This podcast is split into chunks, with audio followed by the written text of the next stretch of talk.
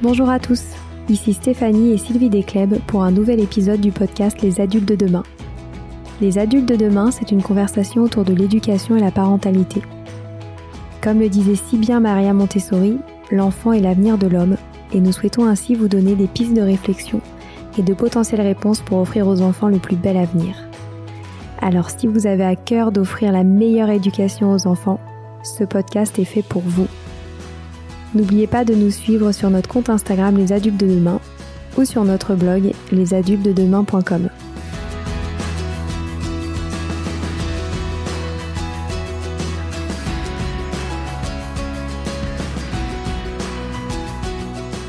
Bonjour à tous. Nous vous présentons aujourd'hui une thématique passionnante, le cerveau de l'enfant. Pascal Toscani, grande spécialiste des neurosciences de l'éducation, nous partage avec passion les enseignements essentiels des neurosciences sur l'intelligence, l'apprentissage et le développement cognitif des enfants.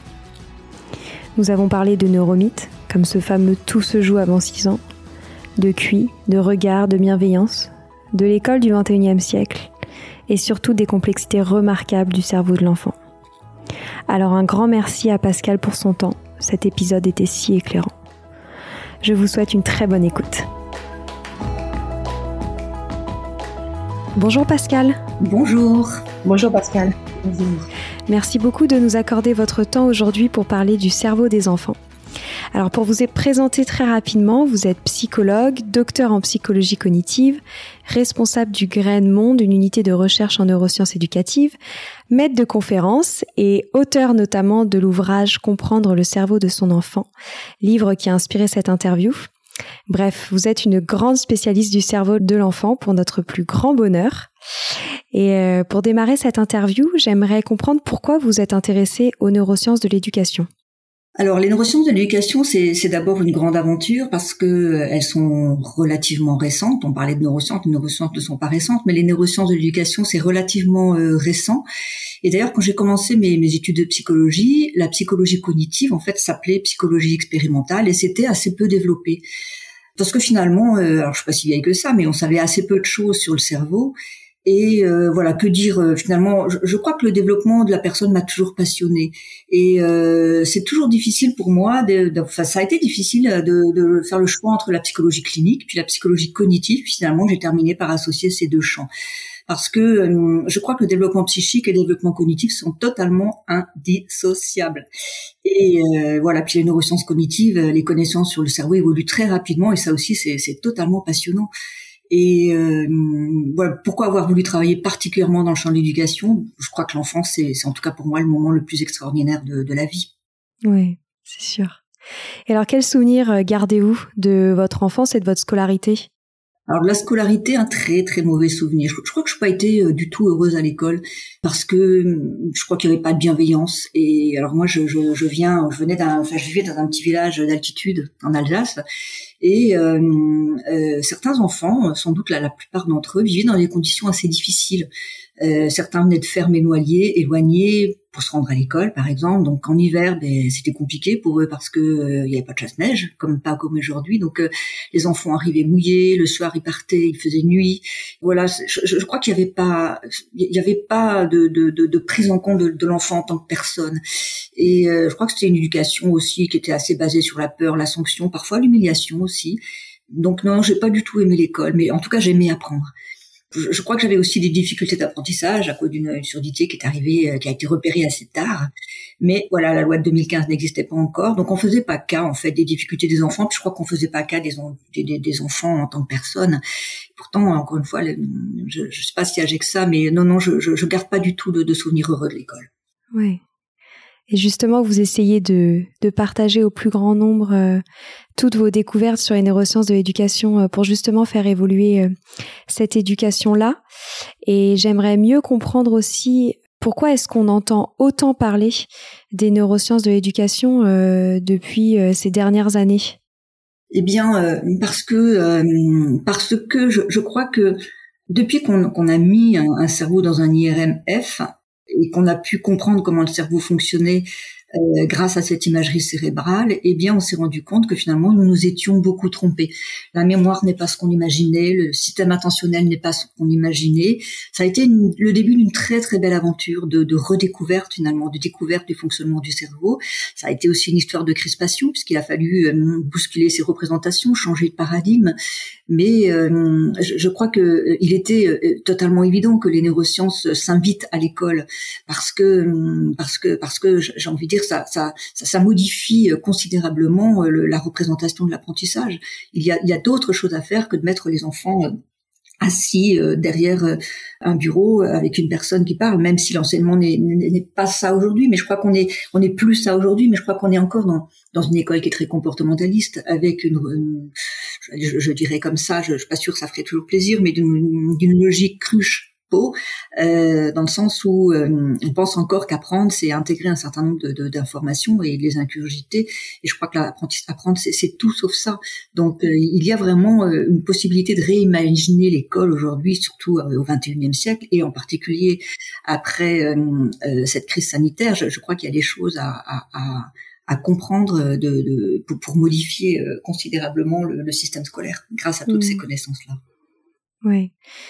Et vous travaillez notamment euh, et vous partagez surtout beaucoup de, vos réflexions sur euh, les idées reçues sur le cerveau de, des enfants depuis le début de votre carrière. Alors pourquoi euh, justement lutter contre ces fausses croyances sur le cerveau des enfants? Je, crois que euh, sans doute parce que euh, les idées reçues, euh, je, crois, sont formellement mauvaises de toute façon, surtout quand elles sont fausses. Hein. Et je, crois que concernant le, le, le, fonctionnement cognitif, un ouvrage a, a, particulièrement participé à ces idées reçues. Il s'agit de, de l'ouvrage de Dodson qu'ont lu peut-être nos mères ou nos grands-mères avec ce titre incroyable qui, qui, qui s'intitulait donc Tout se joue avant six ans. Tout. Qu'en est-il alors de la vie après les six premières années? Et euh, je, je, crois que c'est inutilement culpabilisant pour les parents qui vont avoir l'impression de devoir tout faire pendant les six années fatidiques en se mettant la pression, et, donc forcément en, en, mettant la pression. Euh, euh, ou du moins à partager cette pression avec leurs enfants. Alors ça, ça me rappelle un ami qui, est, qui, qui, qui, me relatait une histoire. Il me disait, ben tu sais, voilà, il s'agit d'un papa, d'une maman accueillant leur nouveau-né, euh, tenu entre deux avec amour. Le bébé tient dans les dans les larges paluches du papa. Ils se regardent et ils se disent, ben dans six ans, tout est fini. Alors c'est drôle, mais à la c'est terrible, quoi. Euh, les idées reçues sur le cerveau sont, sont rarement à l'avantage des apprenants. Elles sont un peu comme des couperets. On peut citer euh, le cerveau des filles et des garçons sont différents. Les garçons apprennent mieux les mathématiques que les filles. La musique rend intelligent. Il y a un âge où l'enfant atteint ses limites cognitives. Bref, toutes ces, ces fausses représentations de, du, du, du, cerveau, euh, j'ai envie de dire, sont des empêcheurs de se développer en rond. Cessons de, de, de, de, de se représenter les humains forme de catégorie ou possible, pas possible. Je crois que les idées euh, reçues maintiennent dans une forme de résistance vraiment face à l'évolution de la conception du développement humain. C'est malheureusement encore le cas à l'école. Je crois qu'il faut apprendre à penser autrement. Hmm. Et alors vous, vous, êtes revenu sur un certain nombre euh, d'idées reçues. Donc vous avez parlé euh, de cette fameuse phrase "tout se joue avant six ans". Peut-être que vous pourriez nous expliquer pourquoi c'est complètement faux? Alors, c'est toujours intéressant d'essayer de, comprendre l'origine des mythes, des neuromythes. Et euh, je, crois qu'il faut aussi se, donc se, replacer forcément dans le, dans le contexte historique à l'époque de Broca en particulier, lorsque évidemment il n'y avait pas d'imagerie cérébrale, que faisait-on pour comprendre le fonctionnement du cerveau? Eh bien, euh, au décès de la personne, et là entre autres de l'enfant, on retirait le cerveau pour euh, essayer de, de, de, comprendre sa constitution, et euh, un cerveau de 6 ans a à peu près la taille d'un cerveau adulte. Donc il était relativement logique de penser que, bah, puisqu'il a atteint la taille du cerveau adulte, mais il avait terminé son développement. Et ça a peut-être contribué à cette idée que tout se joue avant 6 ans mais mais tout ne se joue pas avant six ans parce que parce que l'enfant a la vie pour se développer, parce que euh, la vie est faite de rencontres, d'expériences variées qui, qui vont enrichir, j'ai envie de dire, la, la personnalité euh, qu'il a. Euh, ça va ça va l'aider à modifier, à se modifier, donc à, à, modifier son regard sur le monde. En tout cas, je, je vous disais que moi j'avais eu du mal à choisir entre la clinique et la neuroscience cognitive. Je, il trouve que je suis aussi psychothérapeute et je reçois des enfants ou des enfants devenus grands qui ont une vie qui, a bien mal commencé et qui a continué parfois à être terrible, et pourtant, ils tiennent debout. Alors bien sûr, les premières années sont, sont très importantes parce que l'enfant va projeter ses premières compréhensions vers sa vie future, et puis certains d'enfants comprendront bien des années plus tard que la vie n'est pas un éternel recommencement de catastrophe. Mais rien n'est joué et c'est très très important d'avoir ce regard sur l'enfant euh, que l'on aide à vivre. Sinon, finalement, si tout est joué, euh, ben, pourquoi se lever tous les matins? Ça, Quel est le sens de la vie si tout est déjà joué? Ça n'a pas de sens. Je crois que c'est vraiment le message le plus terrible que j'ai pu entendre. Je suis bien d'accord. Alors il y a un autre euh, message aussi euh, dont on a beaucoup entendu parler, moi je trouve euh, notamment dans mon enfance, c'est que l'intelligence serait grandement définie par le QI. Oui. Alors, c'est intéressant de savoir quelles sont les représentations des gens qui disent que l'intelligence serait définie par le QI. Je crois que plus on avance dans les neurosciences, plus il est difficile de déterminer ce que pourrait être l'intelligence. En tout cas, ça n'appartient qu'à moi, hein, mais, mais euh, l'intelligence, à mon sens, ne peut pas être définie par le QI. Le cerveau est extrêmement complexe et on est loin euh, d'avoir compris les contours de son fonctionnement. Le QI, c'est un indicateur statistique, c'est pas un indicateur biologique.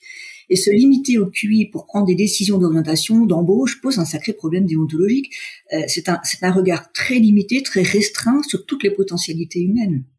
Et, euh, la manière dont sont constitués euh, ce qu'on appelle les tests de, QI est, très particulier. Ça se passe dans une pièce euh, avec euh, alors avec un, intervenant évidemment, mais euh, sans doute que alors ce n'est pas oublié parce que les, psychologues qui font passer ces tests ont bien conscience de, de, par exemple du stress de l'enfant ou de ses représentations, mais l'intériorité de l'enfant est très très complexe aussi. C'est-à-dire qu'un enfant qui sait qu'il va passer un test de QI souvent peut comprendre des questions, mais euh, un mot peut-être va, va, va l'entraîner vers un univers de représentation qui n'est pas celui qui est attendu, et pourtant il a la bonne réponse. Il y a aussi des enfants qui ne s'autorisent pas à donner les bonnes réponses. Il y a aussi des enfants qui, savent qu'ils sont testés, donc ils sont dans un stress absolument incroyable. Et je suis pas sûre que tout ça soit vraiment pris en compte. En tout cas, ce dont je suis sûre, c'est que ce n'est pas un, un, indicateur biologique. Et euh, ça peut être intéressant depuis quand ça donne des indications pour pouvoir aider l'enfant, mais en aucun cas pour déterminer ce qu'on appelle euh, l'intelligence. Hmm. Tout à fait d'accord. Alors il y en a une autre euh, fausse croyance aussi que vous expliquez dans votre dans votre ouvrage, c'est que l'intelligence serait innée.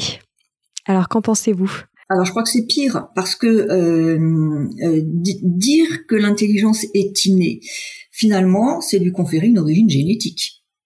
Or, personne à ce jour n'a découvert la génétique de l'intelligence. Et je, crois que dans ce cas, ça signifie, avec ce, regard de, de, de, enfin, en, en s'appuyant sur la génétique, et comme je vous le disais, personne n'a découvert la génétique de l'intelligence, ça signifie que finalement, euh, si c'était le cas, mais qu'on serait pas encore sorti d'une conception eugénique de, de l'apprentissage et du, de, de l'intelligence. Et euh, même si un jour euh, nous trouvions euh, les gènes de l'intelligence, la génétique n'expliquerait pas tout. L'enfant évolue dans un environnement qui évolue beaucoup son évolution, qui, fait, qui, qui influence beaucoup son évolution. Donc, je, je, crois qu'on cherche désespérément aujourd'hui des, des, des, indicateurs.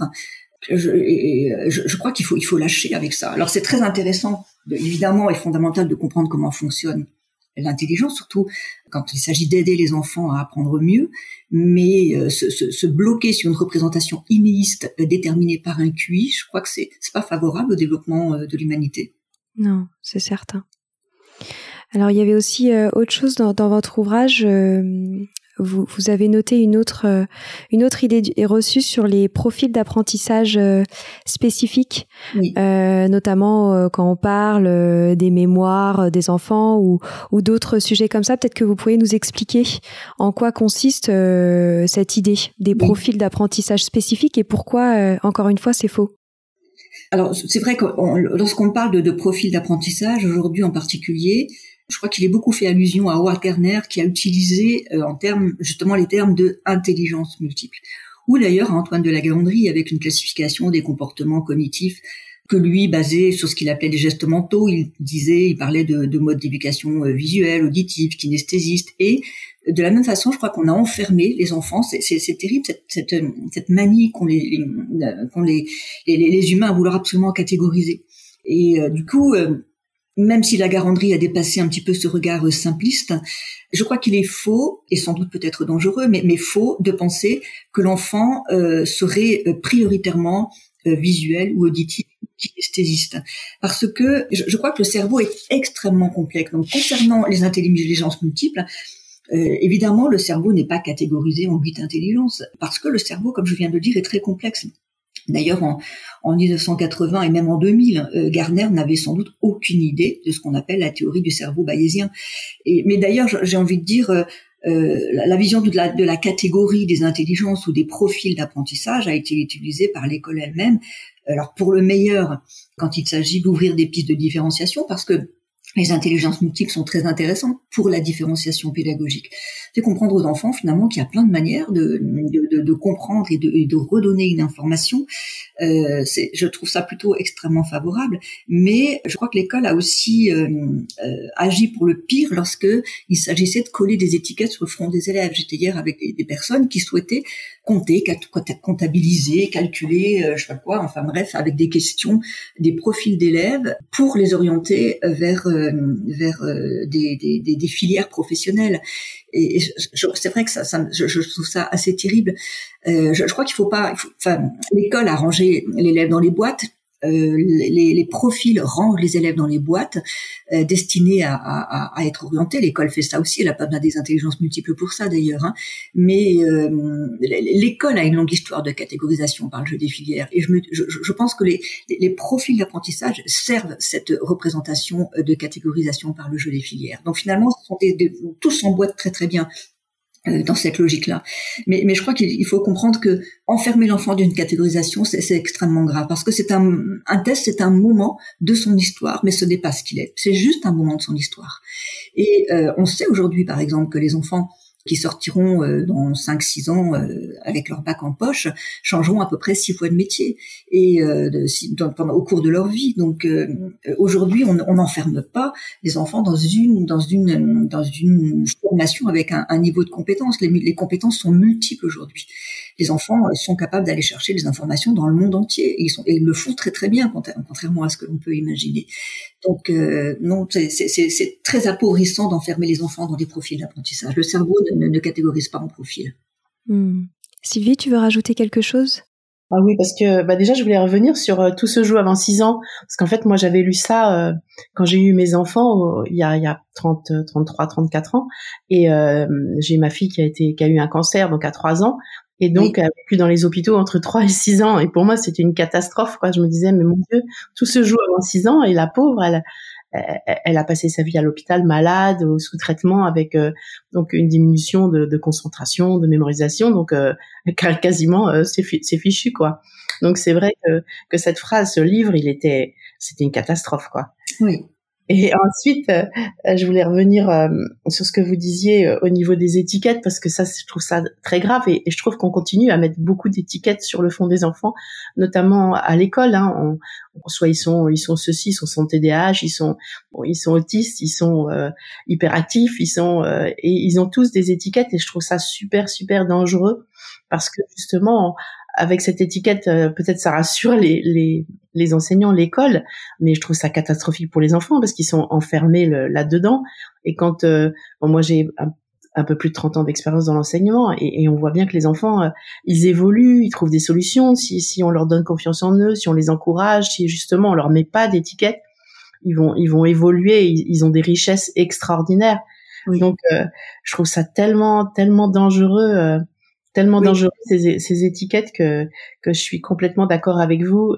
Et aussi sur le facteur euh, vous parliez des du stress pendant les tests. Moi je sais que par exemple dans, dans nos classes on fait jamais de, de, tests et on me demande toujours mais comment vous validez?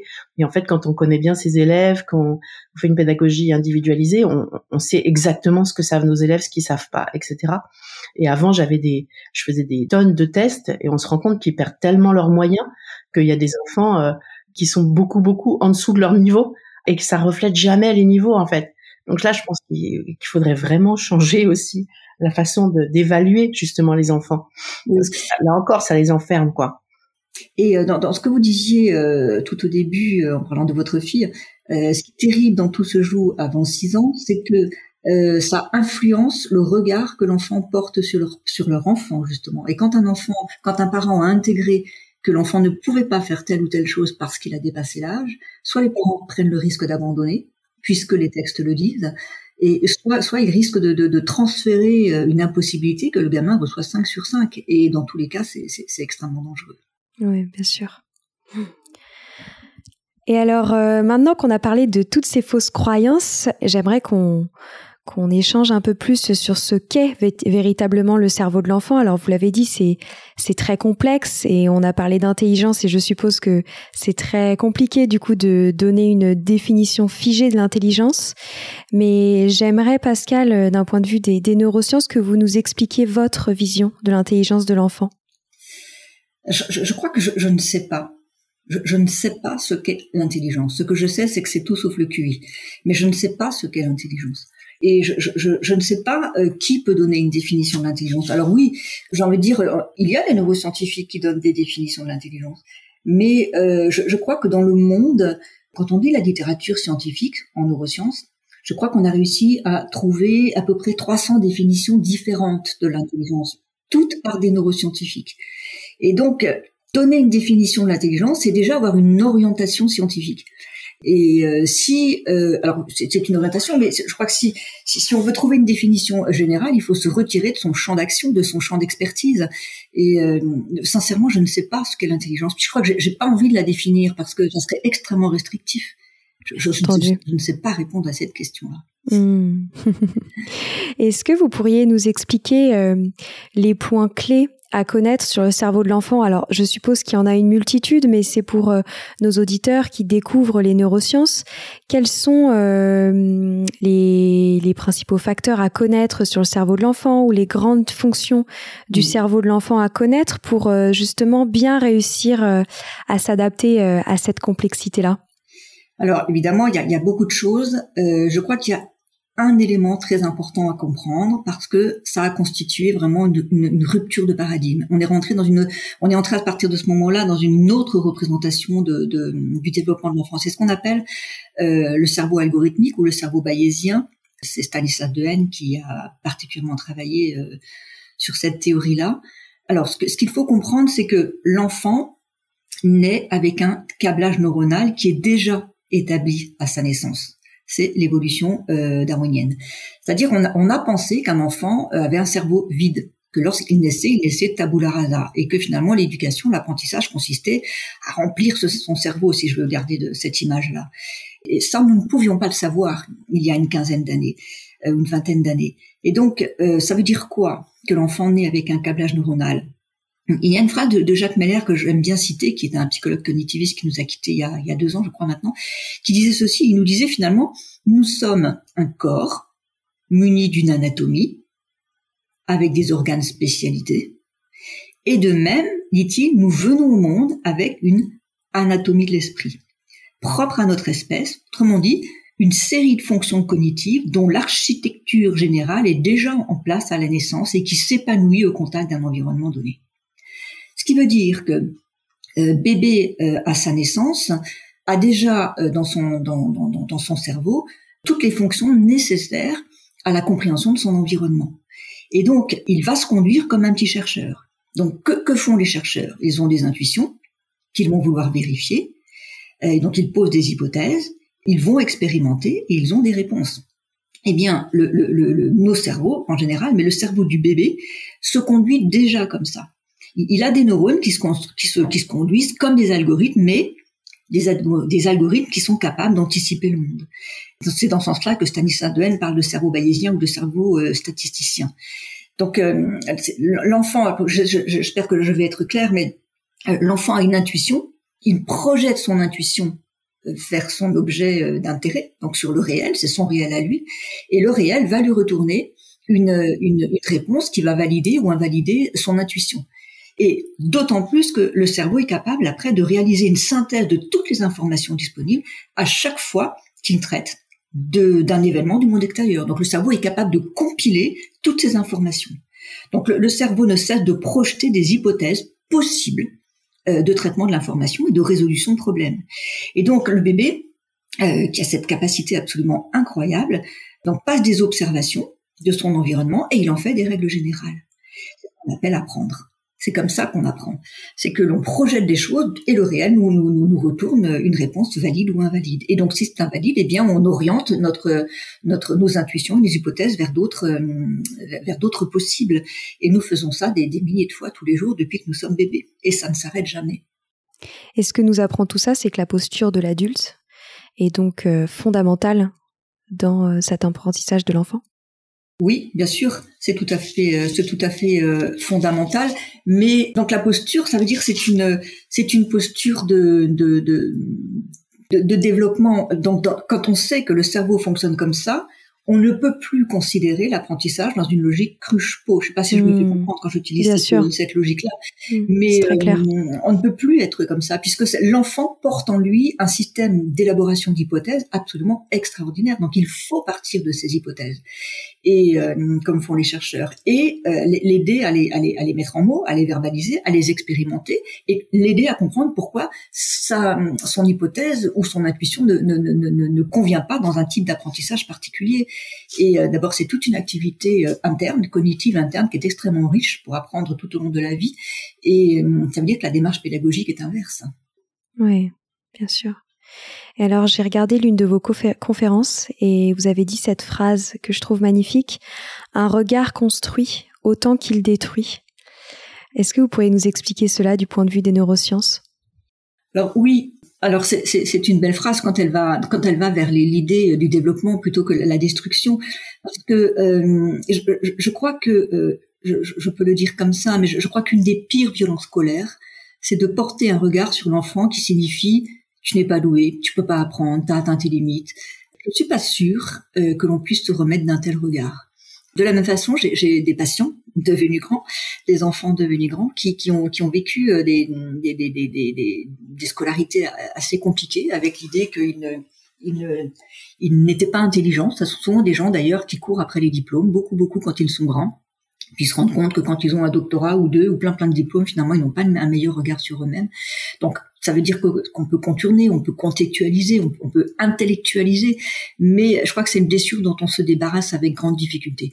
Il y a des enfants euh, qui, tous les jours, confrontent le regard des adultes qu'ils ne les considèrent pas comme des personnes intelligentes. Et se, se considérer intelligent, c'est tout aussi important que d'avoir une bonne image de soi, ou euh, de se considérer comme aimable, comme sociable. On ne grandit pas sans le regard le regard aide à grandir, on prend le risque de détruire. Et, ça se passe de mou souvent. Et euh, je ne sais pas si, les neurosciences ont à conseiller une, une posture particulière, je ne sais pas si c'est leur rôle, mais en revanche, les neurosciences ont le rôle d'informer. Et je crois que un des messages importants, c'est de dire que chaque, à chaque, à chaque enfant, en fait, qu'il va apprendre tout au long de la vie. Et euh, euh, apprendre, euh, c'est pas euh, top départ, je suis à la maternelle, et top arrêt, je suis en terminale ou, enfin, ou ailleurs ou à l'université. Euh, c'est un développement tout au long de la vie. Et en tant qu'adulte, je crois qu'il s'agit d'encourager les enfants à croire en leurs capacités et surtout à ne jamais douter de leur potentialité. Oui, ça a tellement raison. Et alors, on arrive déjà presque à la fin de, cette, de cet échange passionnant. Euh, mais j'aimerais qu'on revienne euh, sur euh, des conseils pour favoriser un, un, bon développement cognitif de l'enfant. Alors je sais que vous n'êtes pas une, une, grande fan de donner une checklist à remplir et, et c'est pareil pour nous, donc donc c'est parfait. Mais j'aimerais bien tout de même que vous nous partagiez votre point de vue sur ce qu'un adulte, un parent, un enseignant peut faire pour pour aider au bon développement cognitif de l'enfant. Oui, alors je, crois que évidemment on peut dire euh, parce que je, crois que c'est une réalité scientifique aujourd'hui pour favoriser un bon développement, l'enfant doit pouvoir varier sa nourriture. Ça veut dire que la nourriture contribue au développement psychomoteur et cérébral. Et euh, pour grandir, ça veut dire que l'enfant a besoin euh, de glucose, d'oméga 3 comme les huiles de noix, les, les, huiles de noix, les poissons gras, le saumon, le maquereau, les noisettes, etc. Il a besoin aussi d'oméga 6 comme l'huile de tournesol, de l'avocat, euh, de maïs. Et euh, nous savons aujourd'hui que les oméga 3 sont indispensables pour le développement de la mémoire, par exemple. les, recherches scientifiques sont en mesure aussi de confirmer que la faible consommation d'oméga 3 et 6 a des effets négatifs sur le fonctionnement cognitif et les, comportements émotionnels. De la même façon, euh, la, la Fédération sur la recherche sur le cerveau précise par ailleurs que l'alimentation trop riche en graisse les mauvais gras, hein, comme la charcuterie, la friture, la mayonnaise, et le sucre aurait un effet délétère sur la mémoire, en particulier pour la première année euh, de vie et euh, à l'âge de l'adolescence. Et ça, c'est un petit peu compliqué de faire comprendre ça aux adolescents. Mais, oui. Et, euh, et l'enfant a aussi besoin d'une pratique régulière d'activité physique. On sait aujourd'hui, on connaît aujourd'hui le lien sur la, entre l'activité physique et, le développement neuronal ou euh, la régulation de certaines pathologies euh, comme la maladie de Parkinson par exemple. Donc euh, l'activité physique est indispensable d'abord parce qu'elle a un avantage, elle permet de réduire le stress et la réduction du stress favorise le sommeil. Donc activité physique et puis la, la, troisième chose qui peut paraître étonnante, mais l'enfant a besoin de rapports sociaux. Il a besoin de se développer avec d'autres enfants parce que ça lui permet de réguler ses comportements et de les adapter. Elle favorise ce qu'on appelle la flexibilité cognitive et comportementale. On n'apprend pas tout seul, on apprend avec les autres.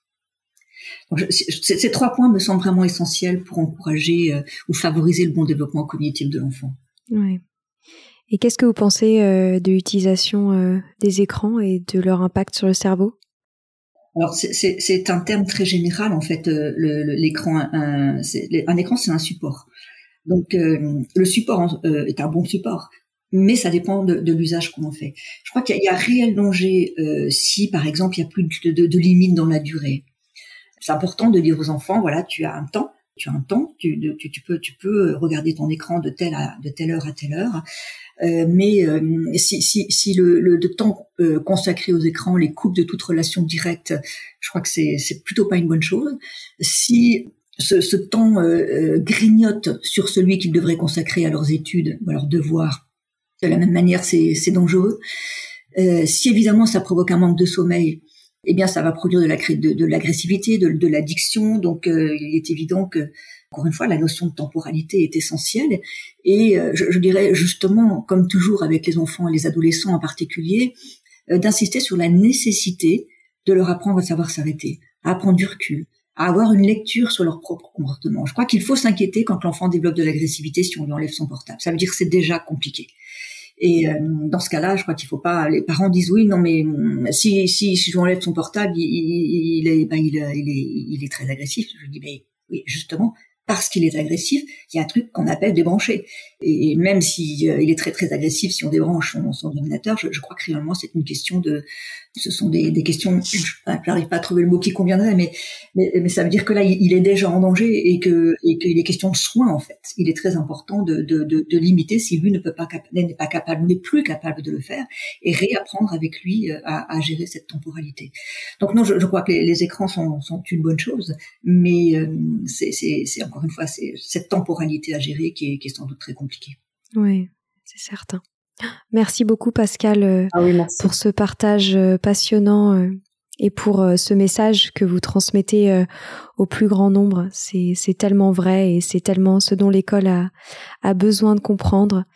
Donc on, on va terminer là-dessus et, et j'aimerais re, relire cette dernière phrase. Je sais plus si je l'ai trouvée dans votre livre ou sur une, une conférence, mais euh, que vous avez vous avez partagé au plus grand nombre. Vous avez dit qu'il faut croire en l'éducabilité de l'enfant sans l'ombre d'un doute. Oui. Et je trouve ça magnifique. Oui. Alors merci beaucoup pour, euh, pour votre temps. Merci à vous, merci à vous. Merci beaucoup. Voilà, c'est fini pour aujourd'hui. On espère que cet épisode vous a plu. Avant de se quitter, on a quand même besoin de vous.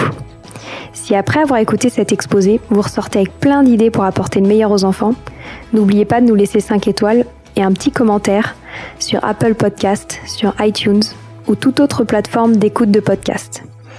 Cela nous aidera à mieux ressortir et surtout à nous motiver pour continuer cette aventure ensemble. Si vous avez des suggestions, des idées de thèmes, des questions à poser, n'hésitez pas à nous contacter sur les réseaux sociaux, Instagram ou LinkedIn, en tapant les adultes de demain. Nous serions ravis d'échanger avec vous. Si vous souhaitez en savoir davantage sur Sylvie, je vous invite vraiment à aller voir son blog sylvidesclep.com ou à la suivre sur Instagram en allant sur son profil sylvidesc, D-E-S-C, bas Montessori. Enfin, si vous souhaitez en savoir plus sur le calendrier des prochaines formations Montessori, rendez-vous sur www.apprendre-montessori.fr. On a hâte de vous retrouver vite et à très bientôt sur les adultes de demain.